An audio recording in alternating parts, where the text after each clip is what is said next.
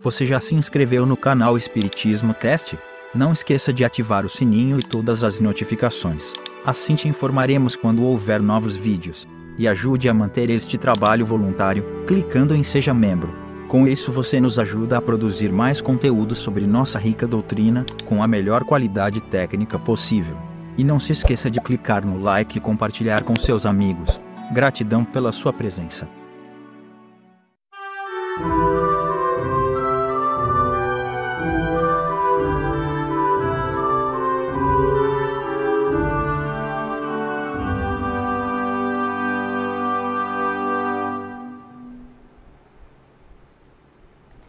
Olá, meus amigos, minhas amigas, muito boa noite para quem está ao vivo, boa tarde, bom dia, boa madrugada para quem não está ao vivo aqui com a gente. Eu já convido quem não está ao vivo, todas as terças-feiras, 20 horas, nós temos o nosso Evangelho no Lar. Você já está convidado. Quem está ao vivo, seja muito bem-vindo, seja muito bem-vinda. Que bom que estamos juntos para mais um Evangelho meu boa noite vai especial para Beth, querida, saudade de você, que bom que você está aqui. Quem tiver online, por favor, dê um alôzinho aí no chat, que é só assim que a gente consegue identificar. Maravilha? Hoje nós temos o tema Bem-aventurados os que têm fechados os olhos.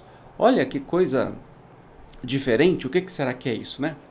Mas enfim, vamos ao que interessa. Eu os convido agora para que Feche seus olhos, fique num lugar muito confortável, com luz baixa e vamos nos concentrar e pensar em Jesus.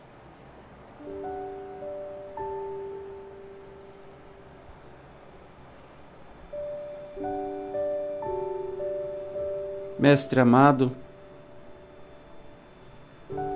que bom que estamos novamente reunidos em Teu nome para estudarmos mais um pouquinho das tuas sábias palavras. Mais uma semana que estamos em qualquer ponto deste planeta, nessa dimensão física ou na dimensão espiritual, sempre juntos, em teu nome. Queremos colocar em teu coração amoroso, neste momento, Mestre, as nossas intenções particulares.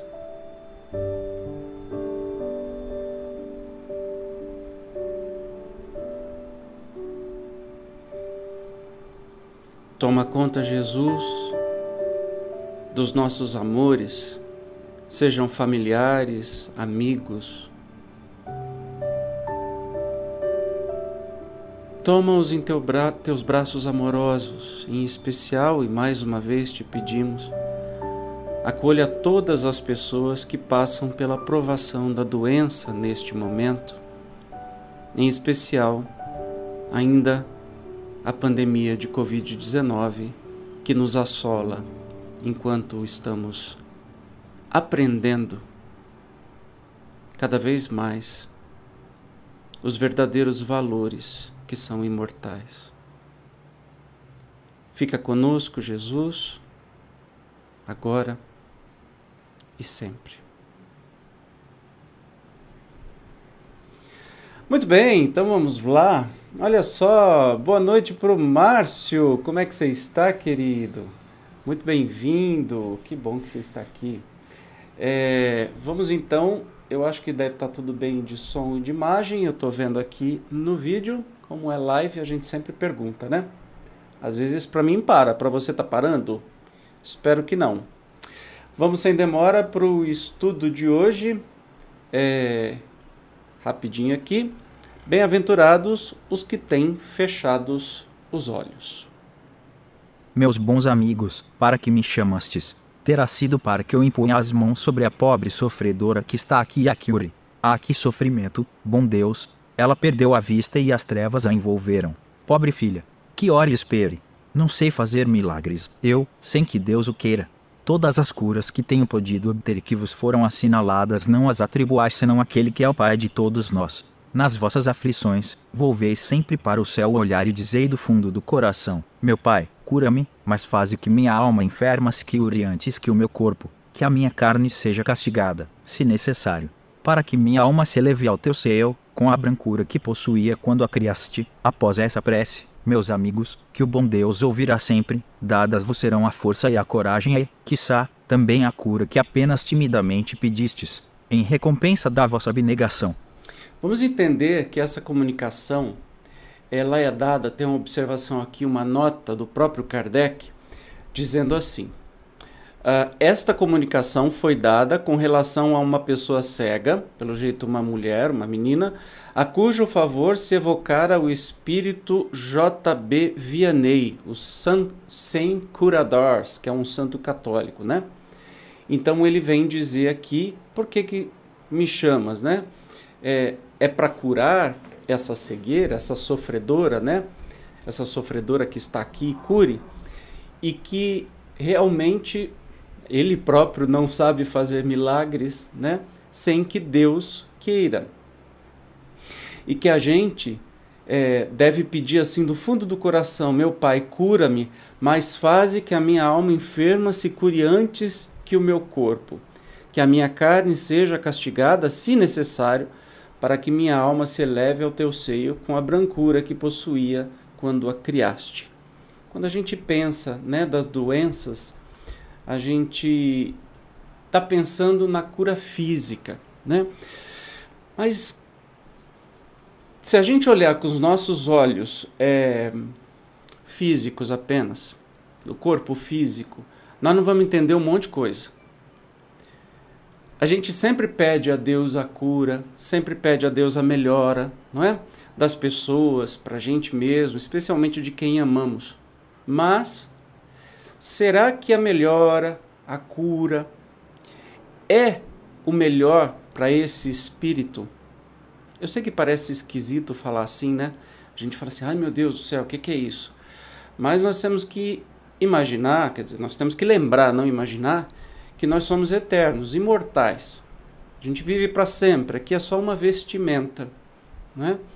E o que a gente passa sempre, sempre é aprendizado nunca vai ser castigo, não, pode ser consequência de algo que a gente fez, mas nunca vai ser castigo ou vontade de Deus. Né? E cada um de nós pode ter a cura merecida. Bom, a medicina faz isso o tempo todo, nos curando.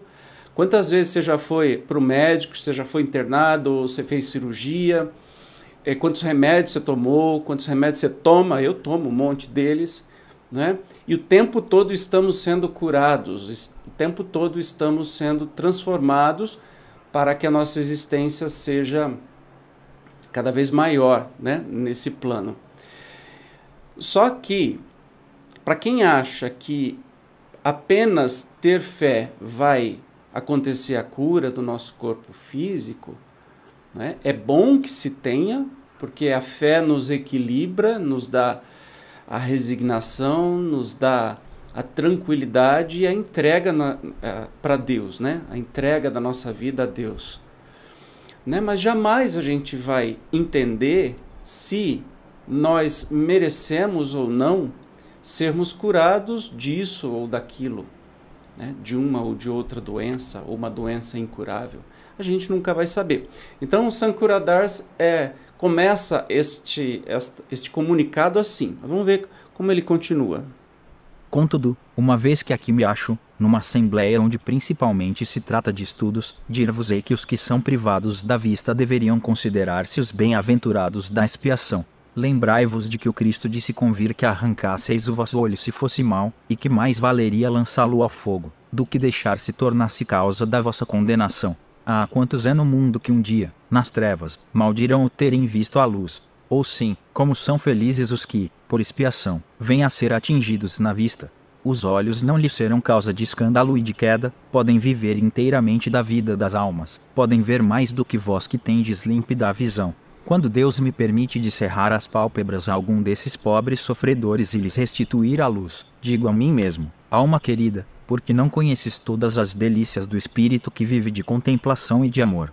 Não pedirias, então, que se te concedesse ver imagens menos puras e menos suaves do que as que te é dado entrever na tua cegueira? Olha que profundo que é essa que é essa consideração que ele está fa falando, né? É, que Jesus curou muitos cegos, né? Mas ele diz assim: bem-aventurado o cego que quer viver com Deus. Não é que uh, os problemas que a gente tem, as doenças físicas, então a gente tem que ser feliz por isso. Não, é, é difícil, né? Mas ele está dizendo em comparação ao mundo espiritual, né? E talvez o que a gente está é, avançando no nosso aprendizado com a doença ou com a deficiência, com a dificuldade que a gente vem, né?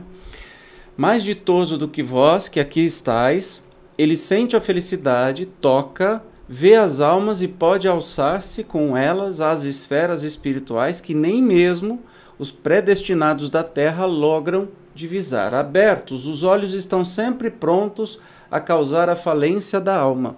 Fechados, estão prontos, sempre ao contrário, a fazê-la subir para Deus. Crede-me, bons e caros amigos.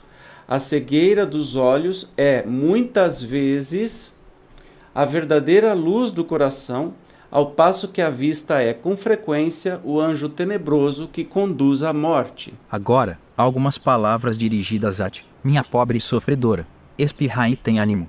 Se eu te dissesse, minha filha, teus olhos vão abrir-se, quão jubilosa te sentirias. Mas quem sabe se esse júbilo não ocasionaria tua perda? Confia no bom Deus, que fez a aventura e permite a tristeza. Farei tudo o que me for consentido a teu favor, mas, a teu turno, ora e, ainda mais, pensa em tudo quanto acabo de te dizer. Antes que me vá, recebei todos vós, que aqui vos achais reunidos, a minha bênção, Vianney, cura Dars. Então, isso foi em 1863. Cura Dars, ele vem dar uma palavra de esperança para dizer assim: olha, não se desespere, não se desespere se você está pedindo o tempo todo a cura da sua doença e essa cura não acontece, né? Aproveite a oportunidade é, de aprendizado que, que esta doença está te fornecendo. Né? A gente sabe que não tem coisa que mais nos ensina, mais nos educa do que a doença do corpo físico, que até mesmo as doenças é, emocionais, né? as mentais é, e até as morais, né? as dores morais. Deus não permite isso porque Ele quer nos castigar ou porque ah, seria fácil Deus resolver deixar o mundo livre de dores, livre de problemas e todo mundo ser feliz. Então, isso existe. Chama mundo feliz. Nós temos que merecer chegar lá, porque senão vamos parecer filho de bilionário que nunca teve um esforço na vida, não sabe o que é se esforçar na vida, nunca aprendeu nada e acha que tudo vai ser dado ah, de qualquer jeito, né? É sempre o do bom e do melhor. E Deus não passa a mão na nossa cabeça de jeito nenhum. A gente tem que aprender. E aí tem uma nota, olha só que interessante. Quando uma aflição não é consequência dos atos de vida presente, deve-se-lhe buscar a causa numa vida anterior tudo aquilo a que se dá o um nome de caprichos da sorte mais não é do que efeito da justiça de Deus, que não inflige punições arbitrárias, pois quer que a pena esteja sempre em correlação com a falta. Se, por sua bondade, lançou um véu sobre os nossos atos passados, por outro lado nos aponta o caminho, dizendo: Quem matou a espada, pela espada perecerá, palavras que se podem traduzir assim: a criatura é sempre punida por aquilo em que pecou. Se, portanto, alguém sofre o tormento da perda da vista, é que esta lhe foi causa de queda. Talvez tenha sido também causa de que outro perdesse a vista, de que alguém haja perdido a vista em consequência do excesso de trabalho que aquele lhe impôs, ou de maus tratos, de falta de cuidados, etc. Nesse caso, passa-lhe pela pena de talião. É possível que ele próprio, tomado de arrependimento, haja escolhido essa expiação, aplicando-as estas palavras de Jesus: Se o teu olho for motivo de escândalo, arranca-o. A gente sempre acha que é castigo divino, né? Que as coisas são castigo divino. Ai, Deus, por quê? Especialmente quando as pessoas desencarnam, né, falecem, e a gente fica se perguntando: por que, Deus? Por que uma pessoa tão nova? Tanta vida pela frente, tudo mais. Então, a gente não consegue, por mais que tentemos, enxergar a eternidade, não, consigo, não conseguimos enxergar a imortalidade, né?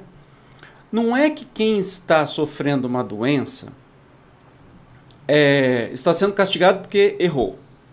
Né? Ah, pode ser? Pode ser uma consequência de algo que esta pessoa fez a outras pessoas nas vidas anteriores. Mas pode ser também uma escolha pessoal para que se avance mais espiritualmente no aprendizado. Então pode ser muitas coisas. E geralmente, é, aqui especificamente está falando de uma pessoa cega, né? Então, Curadar está é, explicando porque ele foi evocado para que houvesse um trabalho de cura dessa menina ou mulher.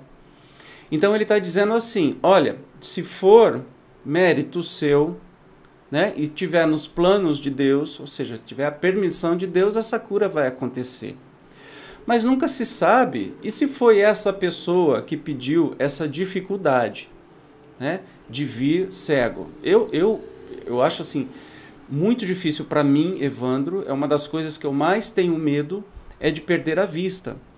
Mas muitos irmãos e irmãs que nasceram cegos ou perderam a vista nos dão lição de vida né? Tiram tudo de letra, vivem na maior naturalidade, claro, devido às limitações, com, com certos procedimentos, mas tem uma vida muito produtiva, uma vida feliz, uma vida é, digna. Então, é, nós nunca sabemos é, da, nossa, da nossa caminhada por que dos nossos sofrimentos.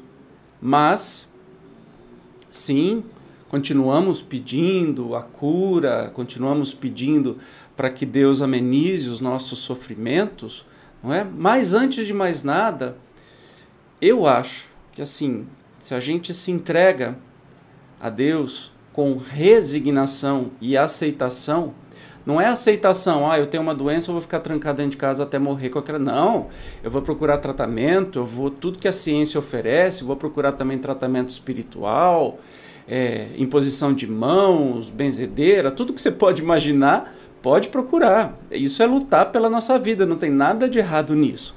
Mas com a resignação que o melhor está sendo feito. Sempre o melhor está sendo feito. O melhor momento da nossa vida é hoje, é o agora. Nós somos o melhor de nós, de todos os tempos. E quando a gente aceita as condições da vida, das doenças físicas, das doenças mentais, das doenças emocionais. Quando a gente, aceita e até agradece a Deus, tudo fica mais fácil. E o desenrolar vai de acordo com o nosso próprio merecimento. Então, eu achei muito bonito que é uma palavra de, de carinho, porque às vezes a gente, eu acho meio horroroso o negócio de promessa, né? Que a pessoa faz promessa: olha Deus, olha Nossa Senhora, se o meu filho ficar curado disso, eu vou ajoelhado 20 quilômetros. Você acha realmente que Nossa Senhora está querendo esse seu sacrifício? Você acha realmente que Deus precisa dessa sua humilhação? Ou sacrifício físico? Ou seja lá qual tipo de, de sacrifício, em troca de alguma coisa?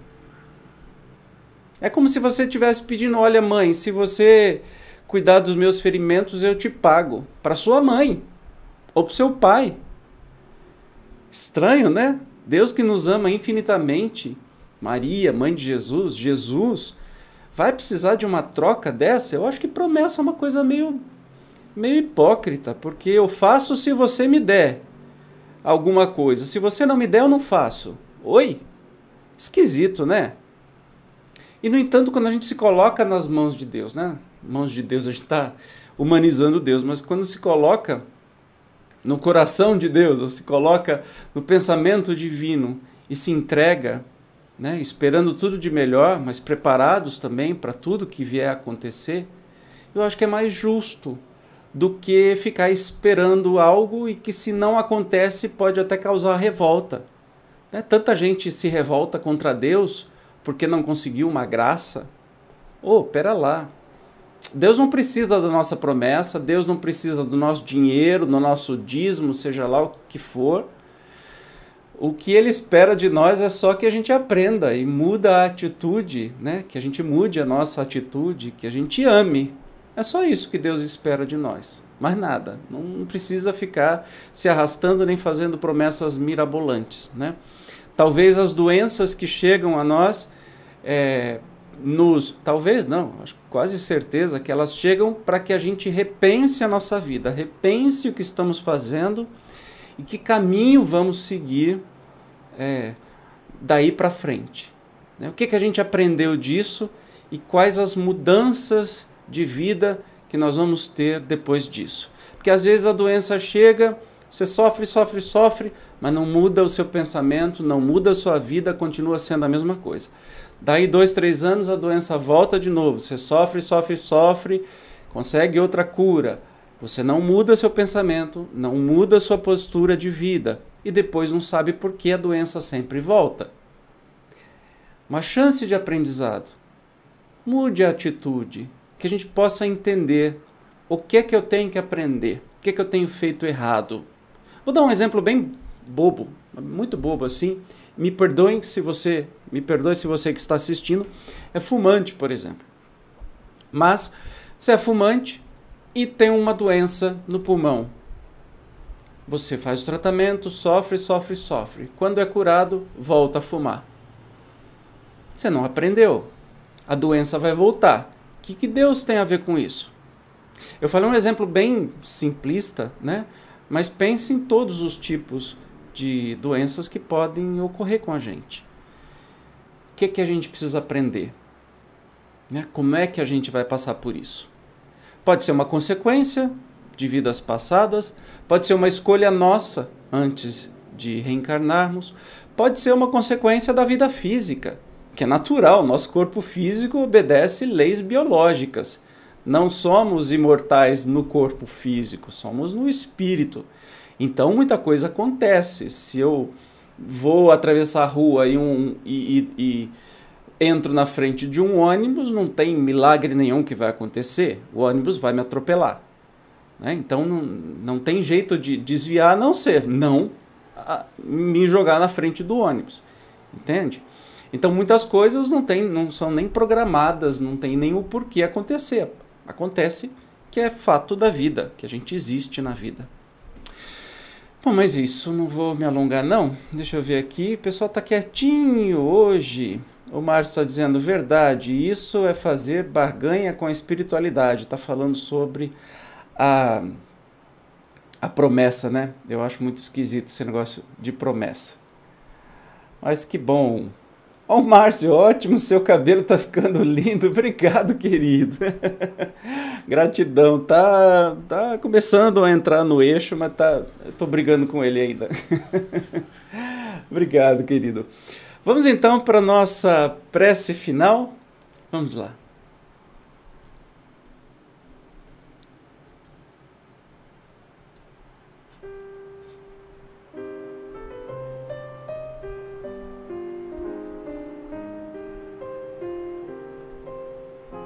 Jesus amado, muito obrigado por mais uma lição que nos foi transmitida, relembrando os teus ensinamentos, aqui especificamente, naquele momento que diz: se teu olho te faz pecar ou errar, arranque teu olho e vá para a vida eterna. Mesmo sem a falta de um olho, mas com uma vida melhor. Porque sabemos, Jesus, que na vida espiritual nós não enxergamos só com os olhos físicos, enxergamos com o nosso corpo espiritual inteiro.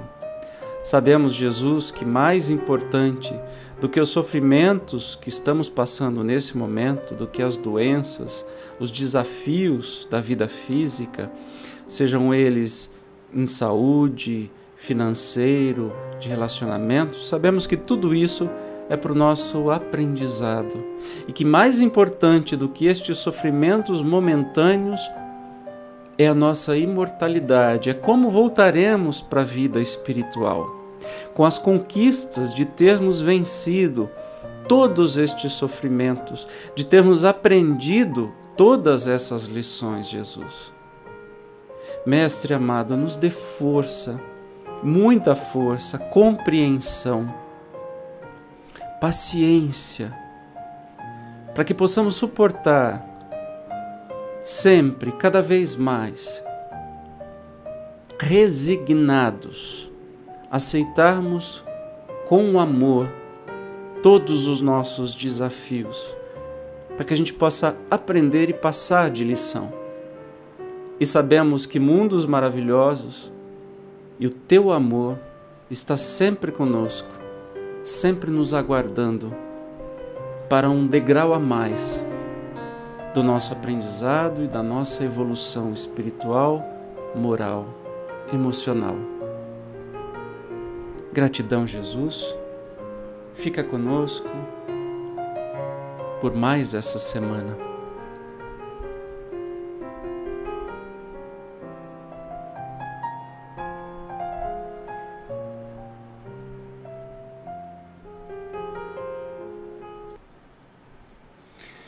Bem, meus amigos. É, obrigado mais uma vez por vocês estarem aqui. A, a Beth escreveu: Nossa, agora que eu estou observando a imagem de Jesus sorrindo, que sensação boa de ver esse sorriso. Pois é, Beth. É, isso foi uma escolha minha desde o começo de é assim que eu enxergo Jesus, não aquele Jesus crucificado todo ensanguentado que só serve para nos é, colocar uma tábua na cara, assim, culpados de alguma coisa, né? E sim esse Jesus feliz, sorridente, que nos chama, né? Vem, ó, estou indicando o caminho. Aqui é mais fácil. Aqui é o atalho para vocês chegarem mais rápido à felicidade suprema, né? De onde ele está e de um trabalho é, eterno, imortal, sempre de amor para todos. Obrigado, é, queridos, pela presença. O Márcio está dizendo gratidão. Até daqui a pouco. É, tem o Espiribum daqui a pouco, então estão mais que convidados. Às 21h05, ao vivo, estaremos juntos mais uma vez. Beijo gigante, fiquem bem, cuidem-se, nos vemos já já. Tchau.